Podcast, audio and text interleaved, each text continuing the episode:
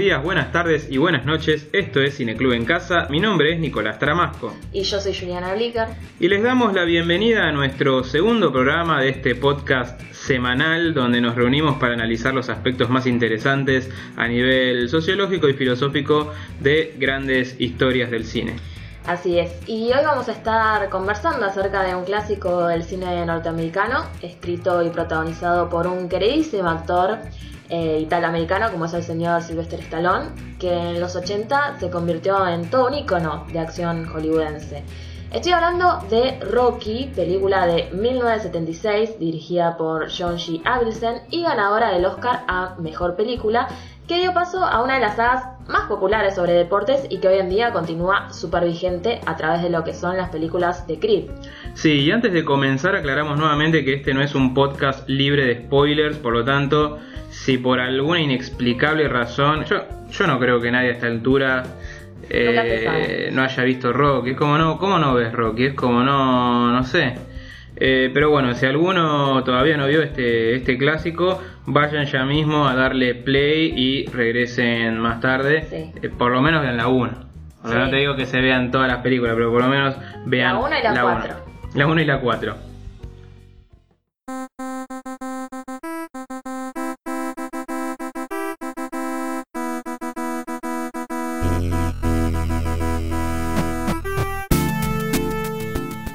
Bueno, Rocky fue concebida el 24 de marzo de 1975, cuando el actor y guionista Nobel, por aquel entonces Sylvester Stallone, frustrado por la hoja en blanco de su máquina de escribir, fue a una velada de boxeo para despejarse. El main event de la noche era el ya legendario Muhammad Ali frente a Chuck Webner.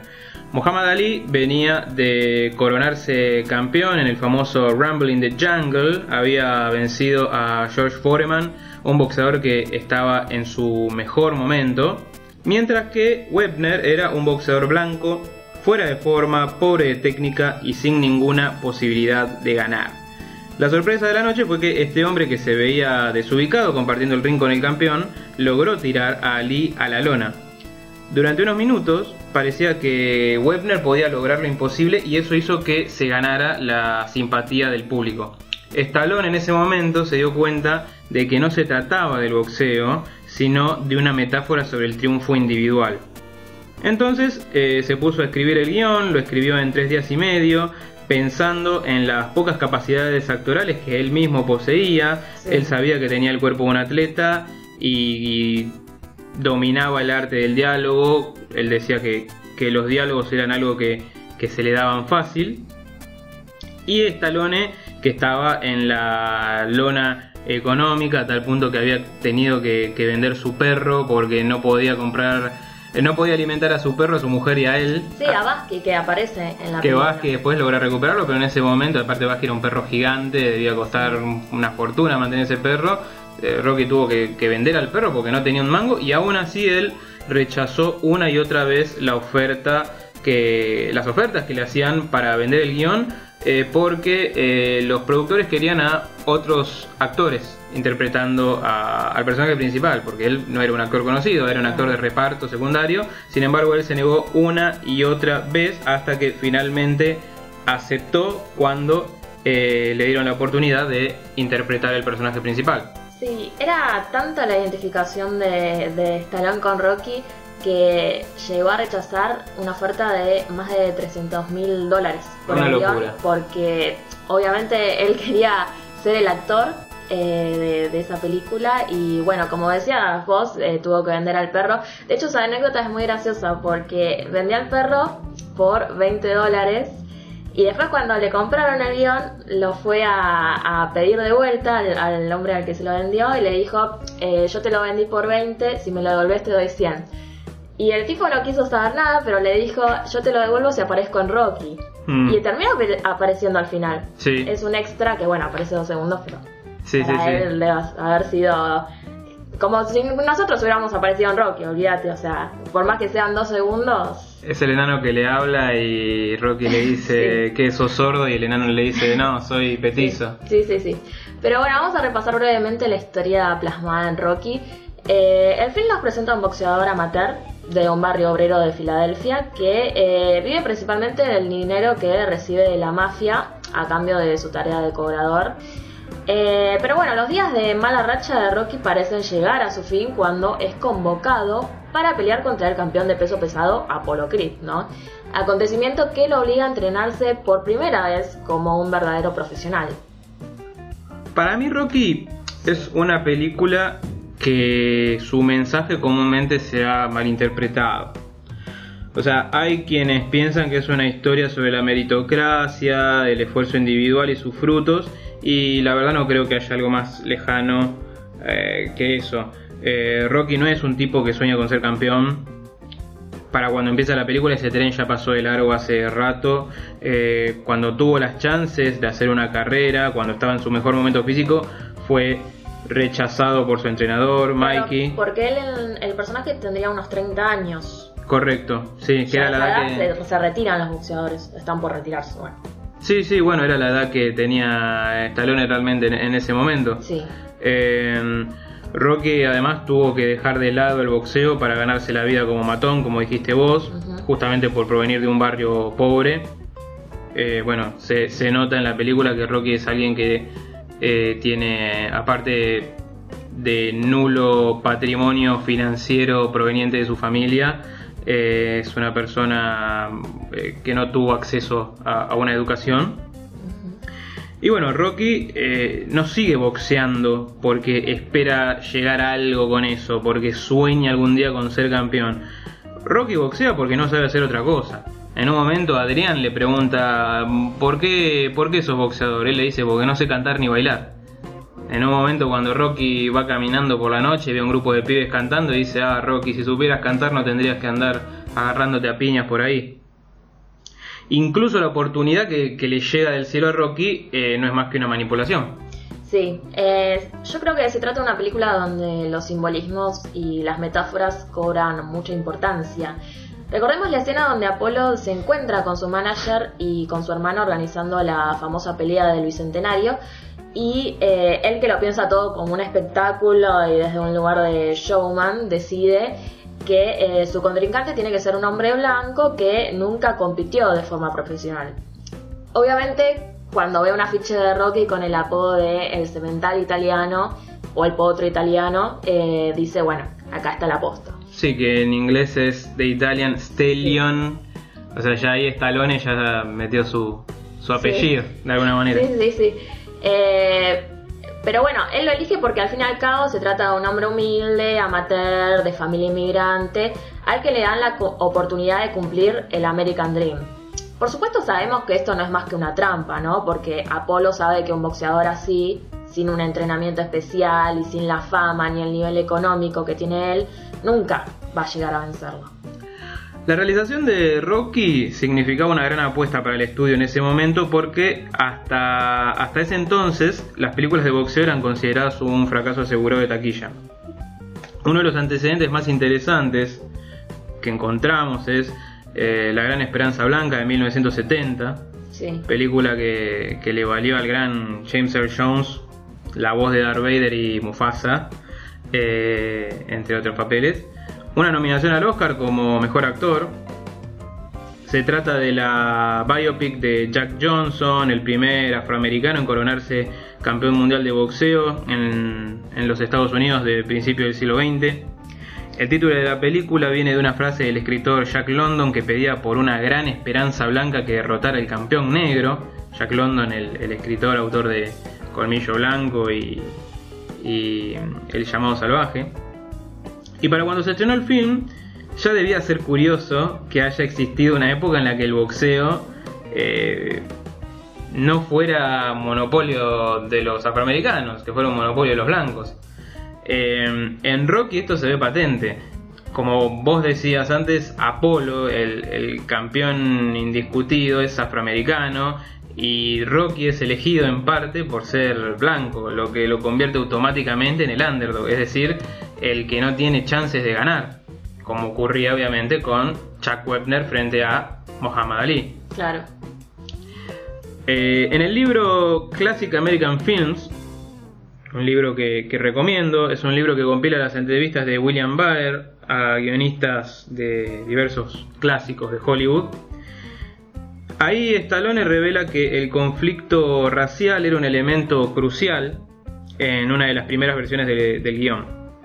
Mikey, el ahora entrañable entrenador, era en aquella versión eh, un racista reprimido que al ver a Rocky a punto de vencer a Apolo empezaba a alentarlo al grito de mata a ese maldito negro.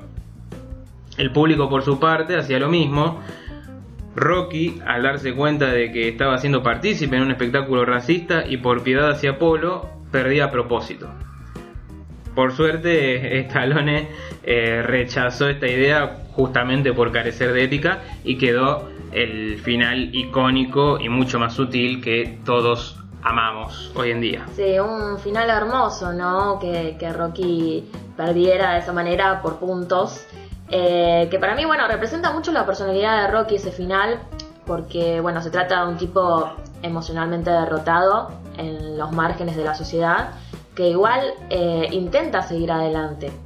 De hecho, hay una frase muy significativa que le dice Rocky a su hijo en la sexta película, eh, a su hijo ya adulto, ¿no? En un momento en que están discutiendo, eh, le dice eh, algo así como, no importa lo duro que seas, porque ni vos ni yo golpeamos más fuerte que la vida, y tenés que aguantar los golpes, aguantarlos mientras avanzás, así es como se gana. bueno, un, un gran discurso muy motivacional. Sí, que me acuerdo que en un mundial le cambiaron la cara al hijo de Rocky por la cara de Messi. Ah, sí. Esas estupideces que se hacen en internet. Eh, pero volviendo al tema del racismo, lo irónico de esta pelea es que acá el afroamericano es la representación del éxito estadounidense. Porque obviamente, bueno, dentro del microcosmos del boxeo, los negros eran sinónimos de campeones. De hecho, para cuando se estrena Rocky, en el 76, Muhammad Ali ya había sido campeón varias veces y era todo un ícono, ¿no? Sí, había ganado ya tres veces eh, el título mundial. Recordemos también que eh, es un afro peleando contra un italoamericano, dos enemigos mortales. Eh, solemos ver mucho esto en las películas sobre la mafia. y que en la pelea Apolo no solo viste los colores de la bandera norteamericana, imitando a George Washington, sino que eh, con esa típica arrogancia que lo caracteriza, parodia al tío Sam, diciéndole a Rocky, I want you, te quiero a ti. En este sentido tenemos, bueno, dos símbolos norteamericanos muy importantes y no olvidemos también que Apolo lo elige a Rocky, entre otras cosas, por ser italiano, ya que él dice algo así como un italiano descubrió América, en referencia a Colón, sería bueno darle la chance de triunfar a uno, ya que esta es la tierra en las oportunidades.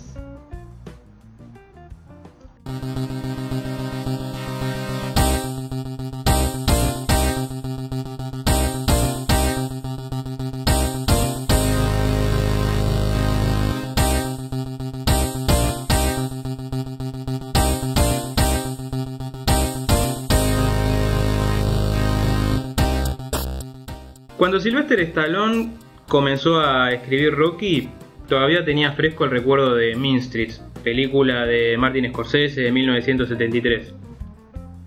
El actor y guionista reconoce como influencia a esta película sobre gángsters de poca monta en un barrio italiano de la más sucia y decadente parte de Nueva York. Él quería escribir algo sobre, sobre algo que él conociera y claramente conocía las calles.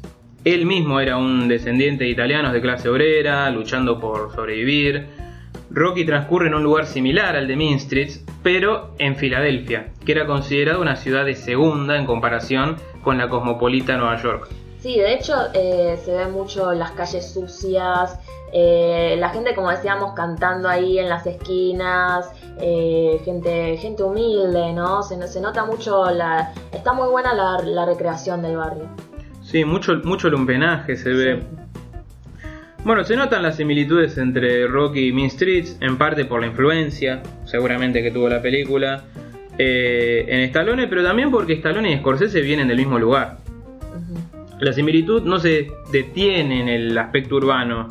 Eh, Rocky es también, a su manera, un gángster de poca monta, en realidad es un cobrador que trabaja para un mafioso local.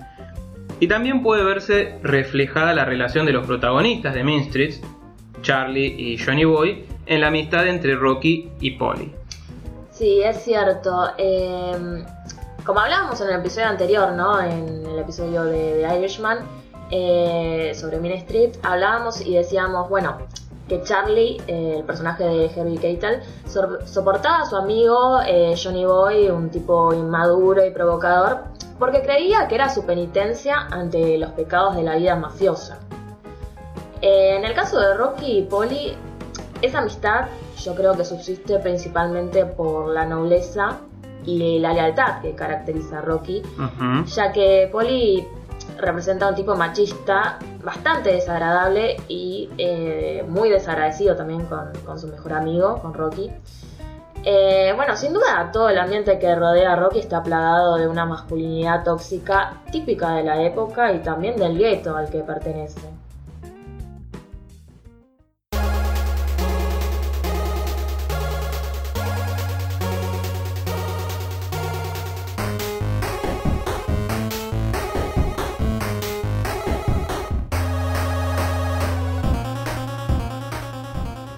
Principales de Rocky, creo yo que el gran motor de la trama es el romance entre el protagonista y Adrian, ¿no?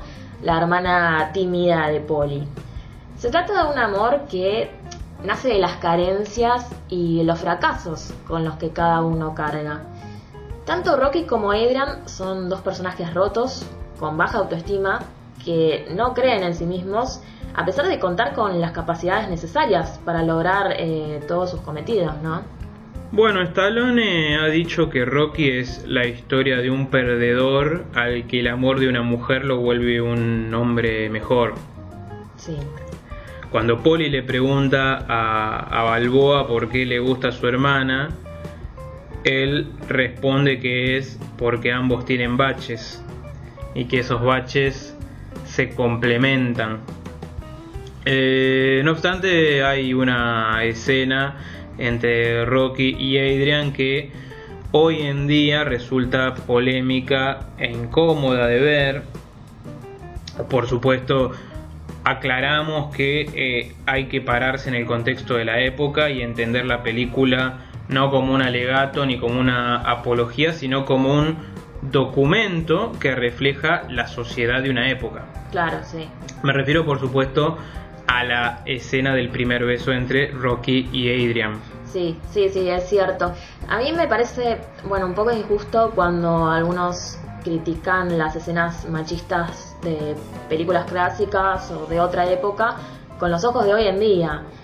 Porque, a ver, está claro que Rocky es una historia donde se profundiza en la masculinidad y que, eh, como muchas, carece de una perspectiva de género. En cuanto a aquel recordado primer beso entre Rocky y Edran que vos nombrás, a mí me pasa eh, siempre que viéndolo, eh, una como mujer ve un poco reflejada la situación de presión que, que todas vivimos alguna vez ante la insistencia de un hombre. Recordemos que, bueno, la escena tiene lugar en la casa de Rocky, luego de que ambos habían salido por primera vez la noche de acción de gracias. Eh, cuando una vez que llegan al departamento, Adrian se niega a entrar, eh, pero vemos como un poco por desgano termina accediendo. Y así se produce este beso que obviamente es incómodo, más allá de que ambos se gustaran o estuvieran enamorados o lo que sea.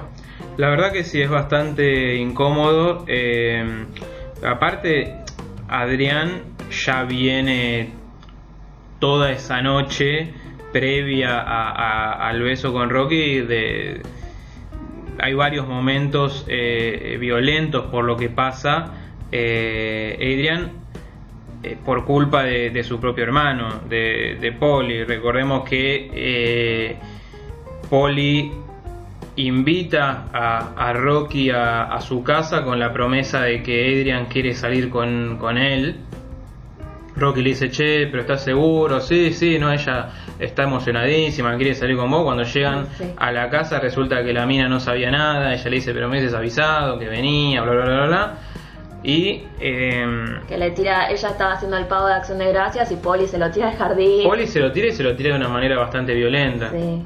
Em, de alguna manera la, obliga, ¿no? A, salir con, con esta Otra cosa interesante que menciona Stallone en el libro de Baer es que originalmente Adrian era de una familia judía y que además de tener un hermano tendría una madre, que sería el estereotipo de matriarca judía, sobreprotectora, que no puede dejar crecer a su hija por miedo a perderla y a quedarse sola. Por suerte, eh, Sylvester decidió fusionar ambos personajes y volverlo italiano. Y eso nos da una pista de lo que ocurre con Polly frente a la relación entre Rocky y Adrian. Primero, Polly se, muestra preocupado porque su hermana se está quedando sola, no disfruta la vida, bueno, se está volviendo una, como, como se decía en esa época, una solterona. Sí. Eh, Polly sabe que su amigo gusta de ella y decide como decíamos, obligar a, su hermana de una forma muy violenta a que salga con él. Pero a medida que la relación entre Rocky y Adrian progresa, Polly eh, va siendo desplazado. Eh, Rocky pasa más tiempo con ella que con él y Adrian se va independizando de Polly a medida que va ganando autoconfianza y carácter. Y bueno, finalmente llega esa escena en la que eh, Polly, borracho, los amenaza con un bate de béisbol. Y Polly le dice a Adrian que eh, por culpa de ella nunca se casó, porque tuvo que cuidarla, bla, bla, bla, bla, bla. Pero la realidad es que eh, fue Adrian siempre la que lo cuidó como si fuese una madre. Y en realidad el problema de Polly es que tiene miedo de perderla y ahí sí quedarse definitivamente solo. Sí, eh, es interesante la relación de Polia y Adrian porque, por un lado, como decís vos, él la incentiva, de forma agresiva obviamente, a que salga con su amigo y disfrute de la vida, pero por otro parece que su necesidad de una madre es mucho más fuerte. Em, la violencia con la que se dirige a ella, no solo en la primera película, sino durante toda la saga, incluso cuando ella ya está casada, ya tiene un hijo con Rocky, es para mí, bueno, detestable, pero también lo es la actitud pasiva de Rocky ante él. Eh, Rocky intenta no meterse en esa relación abusiva, pero yo pienso que callándose, eh, haciéndose a un lado, también está siendo cómplice de la violencia de género de, de su amigo, ¿no? A ver, por supuesto estos elementos violentos están, pero como decíamos antes, hay que entender que son la marca de una época y están estrechamente relacionados con una idealización del amor romántico heterosexual, eh, algo que, sin ir más lejos, podemos ver aún hoy, en día en, el cine de, nuestros días y a veces representado hasta de una manera bastante peor que, que como está en Rocky. Eh, no obstante, hay que reconocer que Stallone intentó representar el amor que era posible en este contexto, machista, violento, pobre, en el cual mujeres como Adrian debían elegir una pareja entre lo que podían, lo que tenían a su alcance. Para Adrian, mudarse con Rocky era su boleto de escape de la vida con su hermano alcohólico y violento dentro de todo pudo conocer un hombre que a pesar de sus carencias también era sensible y de buen corazón. Digo, podría haberle tocado un tipo mucho peor en ese barrio, podría haberle tocado un poli. Sí, está claro que Adrian no tenía muchas, como todas las mujeres de esa época y en ese barrio no tenía muchas posibilidades. A mí me hubiese encantado igualmente que, que Adrian eh, siguiera trabajando y que la pegara con, con algo, porque ella, bueno, no conocemos mucho de la vida de ella, pero parece eh, más culta, por lo menos más culta que Rocky, que su hermano seguro. Sí, menciona, menciona a Einstein y menciona creo que una escritora, una poetisa también en un momento. Hubiera sido genial que ella se independizara eh, de su hermano eh, antes de, conocer a Rocky o independientemente de, de, estar con Rocky o no. Es como que ella necesitó de, ese, de esa salida, de, esa salida que significa Rocky, pero bueno, a mí me hubiese encantado que, ella se empoderara de otra forma. Sí, algo difícil en ese contexto y en esa época. Sí.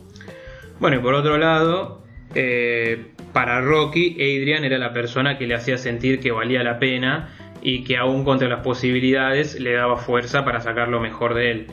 Yo me quedo con esa gran escena final en la que a Rocky no le importa la decisión de los jueces, sino volver a casa con la persona que ama. Sí, y bueno, estamos llegando al final de este segundo programa. Pero antes eh, hablemos de un poquito, un poquito sobre, sobre la saga de Rocky. Yo quiero saber, primero quiero saber qué, qué pensás vos sobre el hecho de eh, que Rocky se convirtiera en una saga. Porque eh, claramente el, el nivel que tiene la primera, eh, yo creo que ninguna de las películas que siguen están al mismo nivel. Quiero saber si para vos fue necesario hacer una segunda película y todas las que vinieron después. Y eh, para vos, ¿cuál, ¿cuál sería tu ranking desde la primera hasta eh, ahora las actuales, las, los spin-off, por decirlo de alguna manera, de Creed? Bueno, empecemos por lo más fácil, creo que es el ranking. Sí. Eh, primero Rocky 1, me parece que es lejos la mejor. Sí, sí. Eh, y después, a ver, no sé si pondría un ranking muy fijo y sólido, pero a ver, me gusta mucho Creed, que sé que, que no compartís eh, la, no. no compartís conmigo, pero a mí Creed A mí me, no me me gusta mucho. tanto, la verdad. No me, no, me, no me terminó de encantar. A nivel guion me parece, de guion y dirección me parece una de las más sólidas. Sí. Si bien Stallone me parece un buen director, eh, el estilo de Stallone como director es muy Hollywood ochentoso. Me gusta, pero es bastante videoclipero, digamos, por decirlo de alguna manera. Eh, después me gusta mucho de la saga original, la 4. Sí, Me parece bueno. excelente, bueno, todo es muy icónico. Iván Drago es el personaje icónico de, de la saga. Eh, y como decías vos, que Stallone tiene mucho de videoclip, en esa película se nota un montón el tema del videoclip. Sí. Eh, a mí lo que no me gusta de la 4 es que es muy propagandística. Y se nota muchísimo. Es- eh, no, es nada, no es para nada sutil. No, bueno, hay que verla también en su contexto. O sea, por, por eso, a pesar de eso me gusta. Sí, no puedo negar que es una película totalmente pro Estados Unidos. Eh, bueno, hay que entenderla también en el contexto en el que está. Es como Rambo 3, o sea, plena Sí. Guerra Fría cuando parecía que todo iba a explotar. Este, Sí, de hecho es una buena película para entender un poco eh, cómo se vivió el tema de la Guerra Fría, ¿no? En esos años. Es, una buena película. sí, eh, creo que las dos películas para entender la Guerra Fría son Rocky 4 y Rambo 3. Eh, y después de esas tres, bueno, esas son las que más me gustan. Después creo que pondría mm, Rocky 2, Sí. Rocky Balboa, eh, Rocky 3, que me parece más floja, pero es cierto que tiene ese Ah, momento pero Apolo icónico con Apolo. Apolo Eh, es todo en esa película. Sí, es cierto, pero la verdad es que opacan mucho al, al villano. Eh, Ah, bueno, sí. Mr. T, la verdad que es un tipo que no está a la altura No, ni apaga. del resto de los villanos de la saga. Después Rocky 5, que fue una especie de Back to the Roots, pero sin esa frescura que tenía la 1 ni la epicidad que tenían el resto de, las películas de Rocky. Y después este al final, al fondo de todo, sí, Creed 2, que así como Creed 1 me re gustó, Creed 2 me parece eh, bastante floja. Igual es bastante entrañable, este, pero bueno, creo que la vuelta de, de Iván Drago merecía merecía algo un poco más, más digno. Yo espero que hagan una saga sacando a Rocky, sacando a Creed solamente con, con Iván Drago, porque la verdad creo que Dolph Lundgren se lo merece. Es un tipo al que yo le tengo bastante cariño. ¿Te faltó Rocky 6 o lo dijiste Rocky 6? No, Rocky 6 eh, puede ser. No está eh, ranking. no, no, no, no, Rocky 6 la pondría a la altura de Rocky 3. Ok. A la altura de Rocky 3. Y bueno, ahora Y el tema de la secuela, vos me habías preguntado, la necesidad. la necesidad de una saga. Eh, bueno, para responder de eso me gustaría que vayamos a la frase del día de hoy. Sí, porque le recordamos a nuestra audiencia que todos los programas van a terminar con una frase sobre el séptimo arte y obviamente relacionada con la película que tocamos en este episodio. ¿Cuál es la frase de hoy? La frase de hoy es la siguiente. No podía ganar el hombre negro. Que ganara estaría en contra de las enseñanzas de Estados Unidos. He sido tan bueno en el boxeo que tuvieron que crear una imagen como Rocky, una imagen blanca en la pantalla para contrarrestar mi imagen en América. Jesús, Wonder Woman, Tarzán y Rocky. ¿Quién dijo esta frase? Para los que los que nos gusta el boxeo ya, ya la habrán adivinado. Esta cita es del legendario Muhammad Ali. Eh, no solamente la gran leyenda del boxeo, sino también un conocido activista por, por el orgullo racial negro. Sí. Esta frase se la dijo al crítico de cine Roger Ebert en un visionado privado de Rocky 2, eh, que fue en la casa de Mohamed Ali. Ah, Stallone le mandó bueno, yo pensé que la... una privada. de No, no, Stallone le mandó la película a, a- a Mohamed Ali para que la viera. Eh, Ali parece que la vio con ojos bastante críticos. De hecho, Ebert dice que al principio Ali no, no mencionaba una palabra hasta que salió Apolo. Porque eh, Ali tenía una, estaba fanatizado con Rocky, pero especialmente con Apolo Creed, a quien él consideraba un alter ego de sí mismo. De hecho, cuenta, cuentan un poco por ahí que parece que estaba tan eh, fanatizado con Apolo que eh, Mohamed Ali cuando hablaba de Apolo se refería a él como si fuese un boxeador real.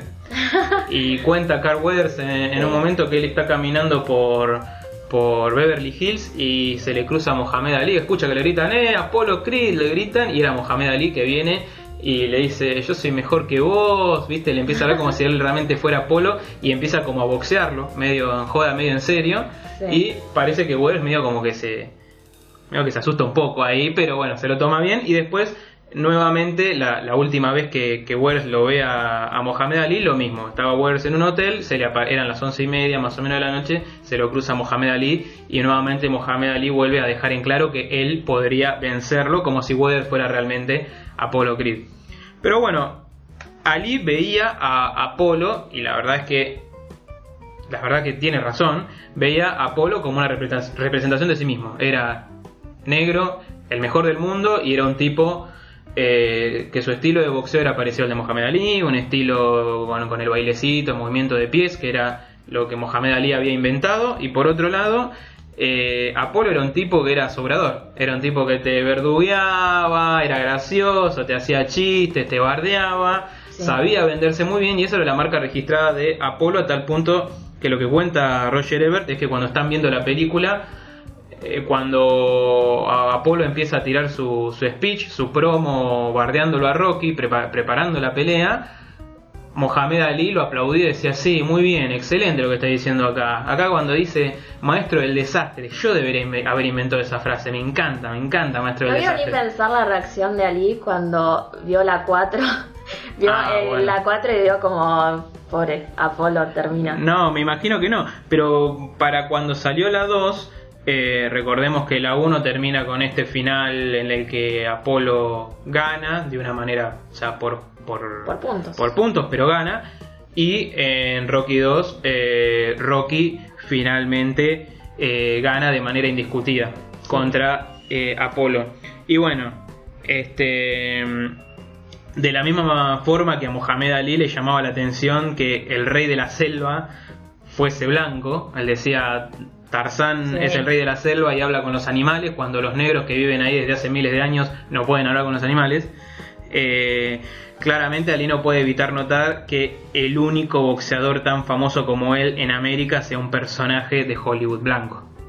Sí. Así que me parece que un poco lo que tiene la saga de Rocky es que justamente se fue politizando más para el lado más pro-yankee, más imperialista, más norteamericano, empezando por este eh, campeón blanco que viene a opacar a, la figura de, Mohamed Ali, simbolizado acá por, por Apolo.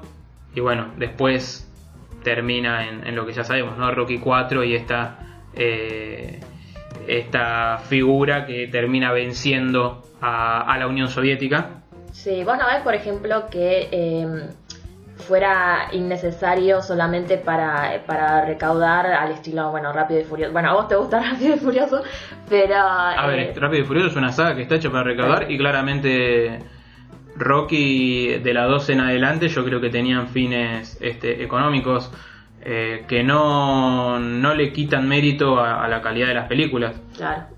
Pero bueno, hay que entender que ya de Rocky 2 en adelante son di- distintas a Rocky 1. Rocky 1 tenía este mensaje, va, mensaje, era una crítica social, Sí. mientras que Rocky 2 en adelante me parece que es más cercano a lo que a lo que pensaba Mohamed Ali, que tiene Sí. un fin mucho más hollywoodense y, y pro yankee, digamos.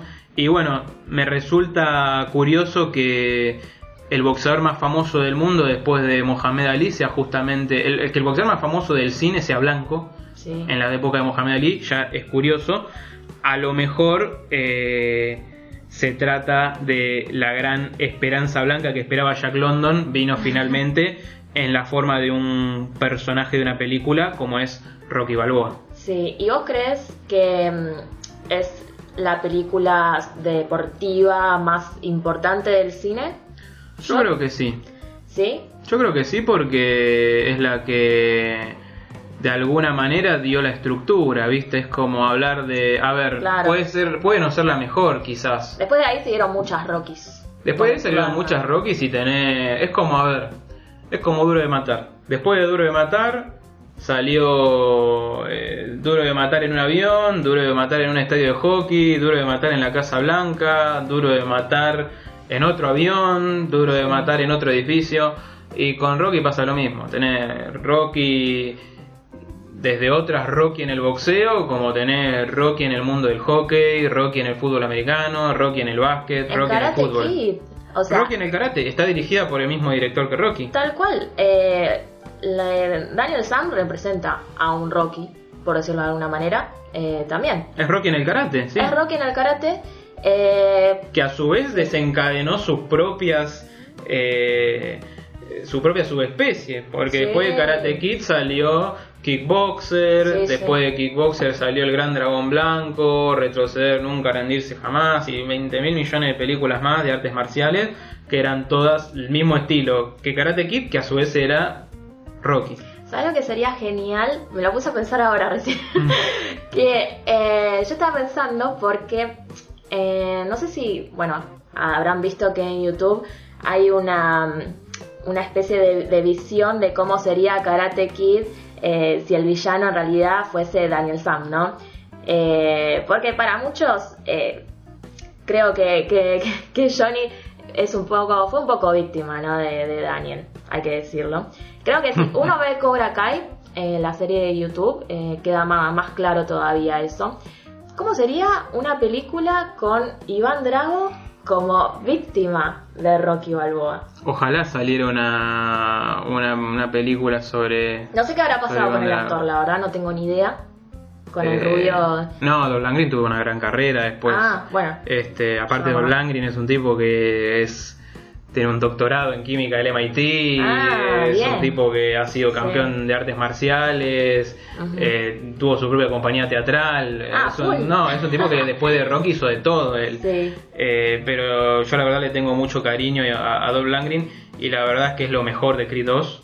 Y yo creo que merece una película que sea Drago, sin Rocky, sin Creed, sin nada, solo él. Pero diciendo lo que vos decís, eh, también pienso que por ahí estaría bueno ahora que dicen que van a hacer la serie totalmente innecesaria de, ah, Rocky, que la hagan sobre Creed, sobre Apolo Creed. El tema es que va a ser precuela. Y bueno, que cuenten toda la vida de Apolo, de cómo llegó del barrio pobre a ser ah, el tipo que llegó a ser, un tipo con toda la guita, un, gran promotor, y por qué no ver las consecuencias de, de lo que fue la pelea contra, contra Rocky, porque lo pintan como un payaso. Y la verdad es que le cambió la, la carrera totalmente. Sí. Y bueno, nos vamos despidiendo, ¿te parece? Vamos despidiéndonos. Ya habrá tiempo para, para hablar de Karate Kid, quizás. ¿Quién dice? Por ahí puede ser que, que en esta primera temporada tengamos un episodio dedicado a Karate Kid pero con la perspectiva de eh, Daniel Villano.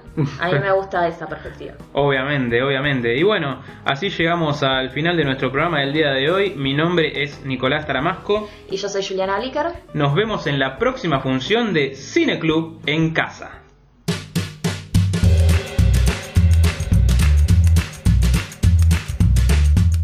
Esto fue Cineclub en casa. Recuerden que pueden seguirnos en Instagram, Twitter o mandarnos un mail a cineclubencasapodcast.gmail.com para enviarnos todas sus críticas, ideas u opiniones. También pueden escucharnos en Spotify y Ancho.